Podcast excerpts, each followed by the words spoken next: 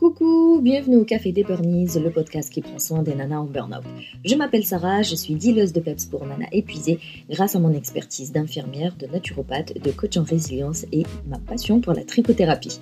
Alors, ma mission est de t'aider à déculpabiliser, à sortir de ton isolement à retrouver ta confiance en toi et reprendre goût à ta vie. Alors chaque semaine, que ce soit en solo avec une nana, voire un monsieur inspirant, on parlera dévalorisation, échec, harcèlement, mal-être, mais aussi espoir, épanouissement, reconversion et surtout trichothérapie. Alors, si tu veux euh, que je te partage mes stratégies, euh, celles que j'utilise pour euh, les nanas que j'accompagne, pour que tu puisses créer ton bouclier anti-burnout, je t'invite à ma conférence en ligne, comme d'habitude, en visio, qui donc aura lieu le dimanche 29 octobre à 21h. Tu trouveras le lien dans le descriptif.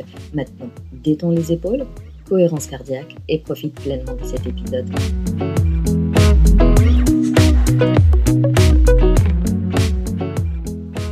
Alors, j'avais envie de parler de la créativité. Euh, c'est quand même super important. Je veux dire, même si t'es pas artiste, même si t'es pas designer, même si euh, euh, comptable, eh bien, la créativité, c'est très important. C'est très important pour n'importe quel métier. Donc, encore une fois, même si tu es comptable, tu as besoin d'être créatif. Et c'est important aussi pour ta personne, pour ton équilibre, pour la santé de ton mental. Donc, il y a Pablo Picasso qui disait que l'inspiration existe, mais elle doit vous trouver au travail. Et du coup, bah, quand on est en burn-in ou en burn-out, on fait comment si ce manque, ce, désert créatif nous empêche bah, du coup de bosser. et j'aime bien rappeler quelques chiffres histoire de, bien ancrer dans le cerveau que le, le burn-out est important, qu'il faut le prendre en compte, qu'il faut le prendre au sérieux et qu'il faut le prendre en charge. Donc toujours selon l'OMS, on est à 264 millions de personnes dans le monde, hein, euh, qui manifestent un manque de motivation, euh, de faible, enfin une énergie faible et euh, surtout un manque de créativité et une, diminution super importante et inquiétante de l'inspiration. J'ai envie de partager comme anecdote entre guillemets bah, Laetitia que j'ai suivie pendant six mois. Donc c'est une maman de deux enfants en bas âge. Donc à l'époque, euh, le bébé était vraiment bébé, c'était euh, le fameux bébé qui se lève souvent la nuit. Et du coup, elle n'avait euh, pas touché à son pinceau, mais genre depuis des mois. pas parce qu'elle n'avait pas d'idée, mais surtout parce qu'elle était épuisée. Et en fait, son épuisement l'a rendue incapable de ne serait-ce que traduire ses idées en quelque chose de concret en toile. Euh, en fait, c'est tellement le brouillard, elle était tellement noyée par la fatigue, la désorganisation, et vraiment, il n'y avait pas de temps pour elle, que finalement, euh, le fait d'être tout le temps occupé, le fait de faire plein de choses tout le temps, constamment, il y avait zéro place pour laisser le cerveau créer, imaginer euh, et, s'inspirer, et il n'y avait pas cet espace-là. Et de toute façon, même si elle avait le temps, en réalité, ça n'aurait pas changé grand-chose, parce que il fallait mettre d'abord de l'ordre dans sa tête. Euh, et surtout, il fallait déconstruire les fameux c'est trop compliqué, c'est trop dur, c'est trop long. Mon Dieu, elle m'a sorti ces phrases, mais je ne sais combien de fois. Oh, et à un moment donné, donc bah, forcément, je mets le point dessus. Et elle se rend compte que c'est compliqué, elle me le sort toutes les trois phrases. Et du coup, bah, on a dû bosser dessus. Arrêter de se dire c'est compliqué. Oui, c'est compliqué, y alors? Est-ce que c'est une raison pour ne pas le faire parce que c'est compliqué? Oh, C'est trop dur, donc on ne le fait pas euh, c'est trop long, donc on ne le fait pas. Euh, c'est trop fastidieux, donc on ne le fait pas. Oui, je vais faire tous les synonymes, donc on ne le fait pas. C'est pas un argument en fait. C'est compliqué, ce n'est pas un argument. Et en plus, quand tu le dis, je te renvoie vers les épisodes qui parlent de, de l'importance des mots qu'on utilise. Là tout de suite, j'ai pas l'épisode, mais promis, je te le mettrai dans le descriptif. Les mots qu'on utilise sont super importants parce qu'ils vont orienter ton cerveau et ils vont aller, euh, du coup, confirmer ce que tu dis. Alors si tu te répètes, c'est si tu te répètes c'est trop compliqué, ton cerveau va aller choisir dans ton environnement tout ce qui prouve et confirme qu'effectivement c'est trop compliqué, donc laisse tomber. Du coup, des mots comme ça, même si c'est un fait, on n'est pas obligé de les répéter toutes les deux secondes. Donc voilà, on a fait quand même euh, tout un travail de déconstruction sur les termes qu'on utilise, mais pas que. Il y avait d'un côté cet état d'esprit, ce qu'on appelle le mindset, mais il y avait de l'autre un corps fatigué. Donc, euh, un corps fatigué, il, y a un esprit fatigué, cette source de, créativité, cette étincelle, ou je ne sais comment on pourrait euh, euh, l'appeler, ce truc-là se tarit vraiment, mais genre disparaît Rappelle-toi que euh, le corps et l'esprit fonctionnent par priorité. Donc s'il voit que déjà tu as du mal à dormir, à te reposer et à manger correctement, il va dire bon, j'ai pas que ça à faire d'imaginer des trucs. Je vais aller me concentrer sur l'important, à savoir tenir debout jusqu'à la fin de la journée. Et c'est un cycle vicieux. Moins tu crées et plus et, moins tu te sens bien en fait. Donc euh, moins tu crées, plus tu te sens épuisé, pas dans ton élément et euh, plus le burn-out bah, prend de la place. Du coup, qu'est-ce qu'on a fait avec euh, Laetitia? Et je pense que ces conseils vont te servir aussi. La première des choses, c'est la routine self-care. Alors tu vas me dire que ça n'a rien à voir, de vouloir caser ça à tout prix, tout partout. Mais c'est véridique, comme dirait l'autre, c'est ça qui est la vérité. Donc on a commencé par la routine sommeil, parce que comme je t'ai dit, elle avait des enfants en bas âge, dans un bébé qui se lève souvent la nuit. Du coup, ses conditions de dodo n'étaient pas optimales, c'est-à-dire qu'elle n'avait pas un sommeil euh, efficace. Donc on a dû revoir toutes les tâches qu'elle faisait le soir. Euh, là, on parle d'organisation, hein, mais aussi de routine, c'est-à-dire qu'est-ce qu'elle doit mettre en place la nuit, juste avant de dormir? C'est des routines qu'on a réajustées durant les six mois. Je peux t'assurer qu'on l'a revues à plusieurs reprises, parce qu'il n'y a pas de miracle. Hein. C'est pour ça qu'être suivi, c'est super important. On réajuste en, fonction des résultats euh, pour avoir ben, un très bon résultat. Et donc le tout, c'était pour préparer une bonne nuit de sommeil. Pourquoi est-ce que je vais aller préparer une bonne nuit de sommeil réparateur? Ben, Ça va me permettre d'être en forme le matin en fait. Et si je suis en forme le matin, ben, mon esprit, déjà, il, mon corps, ils vont se dire, bon ça va, j'ai de l'énergie. Peut-être que je vais pouvoir euh, m'évader pour imaginer des trucs et avoir des envies. Mais on n'a pas fait que ça je l'ai aussi accompagnée pour qu'elle puisse mettre en place un créneau sport par semaine. Alors tu vas me dire euh, pourquoi est-ce que je vais récupérer de l'énergie pour ensuite la dépenser dans le sport, mais pour elle c'était important, c'était vraiment un désir, c'était voir un besoin. Euh, c'est quelqu'un qui faisait beaucoup de sport avant et à cause des enfants et de la fatigue, nanana, elle a laissé tomber, un peu comme le dessin au final. Du coup, on a quand même mis l'accent là-dessus et ça n'a, même si ça n'a rien à voir avec la peinture, n'empêche que ça a généré euh, en elle, enfin, tu vois, elle a rempli, on va dire, ses réserves de dopamine et de sérotonine parce qu'elle aime bien ça. Le fait de se défouler comme ça, le fait de, se donner à fond, c'est quelque chose qui, qui, lui fait du bien. Donc forcément, en termes de neurotransmetteurs, on est plutôt bien. Et finalement, ces deux routines, encore une fois n'ont rien à voir avec la peinture, hein, le truc par lequel j'ai commencé euh, cet épisode, lui ont quand même permis, lui ont permis à Laetitia de reprendre de l'énergie et l'envie de faire les choses. Parce que tout est lié. En fait, si tu améliores un aspect de ta vie, ça va forcément avoir un impact positif sur un autre aspect de ta vie. Et malheureusement, si tu négliges un aspect de ta vie, ça aura aussi bah, des conséquences négatives sur un autre aspect de ta vie.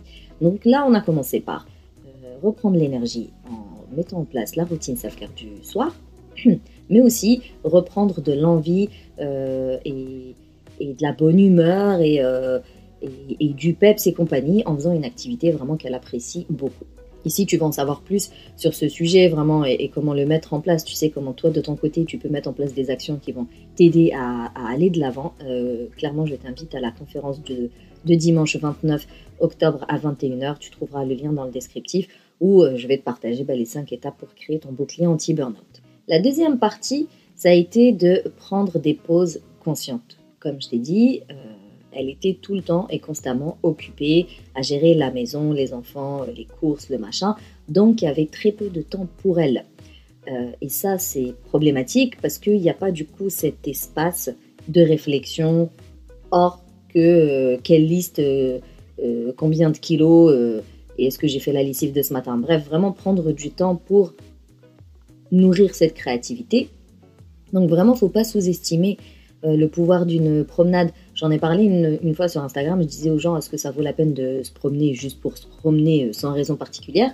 Et malheureusement, plus de la moitié trouvaient ça inutile. Et je sais pas à côté de quoi tu passes. Juste se promener avec un truc sympathique dans les oreilles, voire rien du tout parce que tu es dans un endroit où il y a des oiseaux et, qui chantonnent et, des rivières qui ruisselent et je sais pas quoi, euh, fais-le Promène-toi juste pour te promener, ça aère l'esprit et ça te permet de profiter de l'instant, là maintenant, tout de suite. Euh, dès qu'il y a des idées parasites qui arrivent, hop, tu les jartes et tu euh, reprends ta promenade. Il y en a, ça va être la méditation. Par exemple, quand je faisais de la...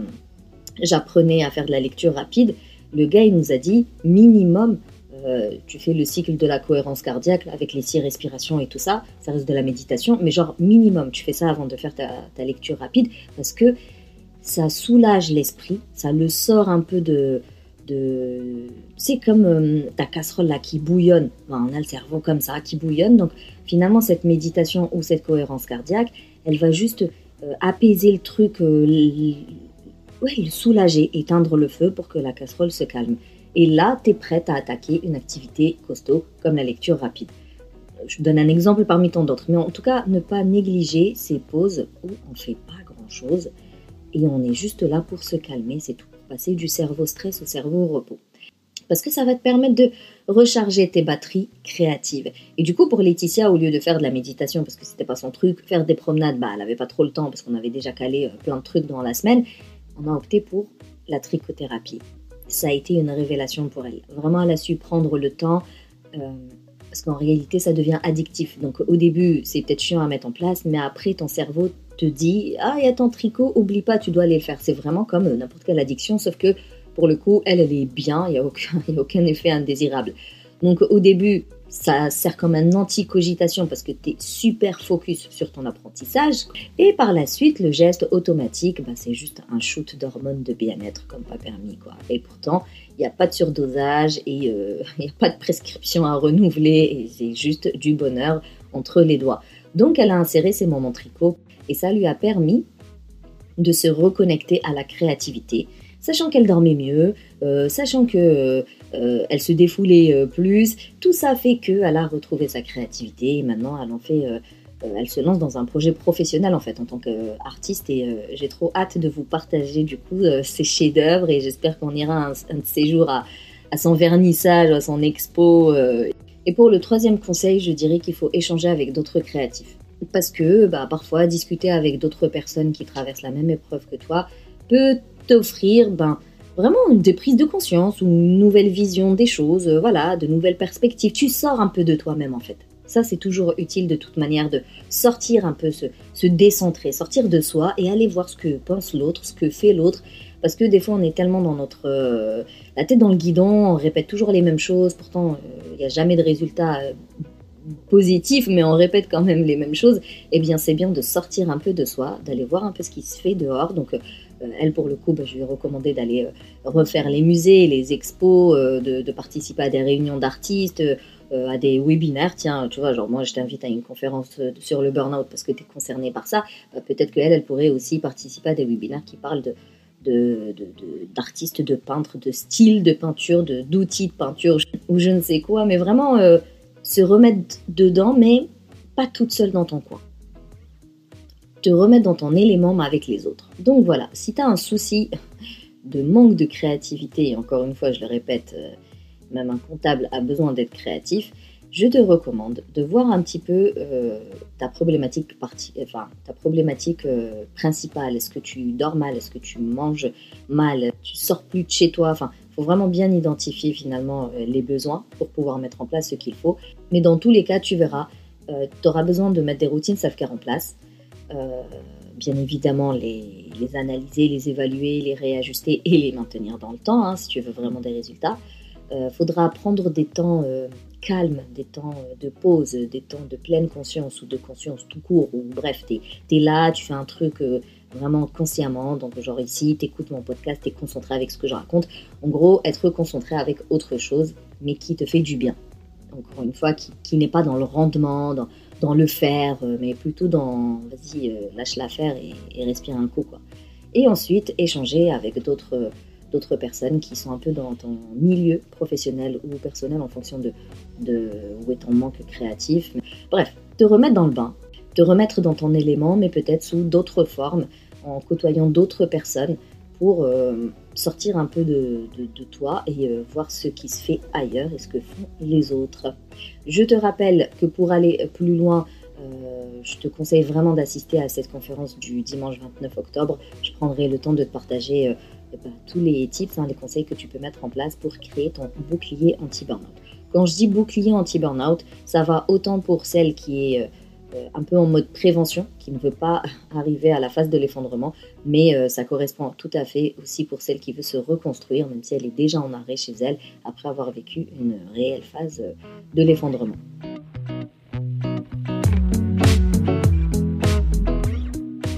Merci plus plus pour ton écoute. Si tu veux soutenir le Café des Burnies, tu peux me laisser un avis, me mettre 5 étoiles sur la plateforme de Apple Podcast. Tu peux le partager euh, sans modération. Euh, parce qu'on ne sait jamais le bien qu'il peut faire à celui qui l'écoute. Et si tu veux qu'on échange sur cet épisode ou sur une autre problématique, eh bien, euh, je t'encourage à rejoindre la Safe Place. Comme ça, tu sors un peu des réseaux sociaux, mais au pire, tu peux toujours me contacter sur Instagram. Je répondrai avec grand plaisir. Sinon, bah, on se capte la semaine prochaine pour un nouvel épisode. Et d'ici là, booste ton feeling good.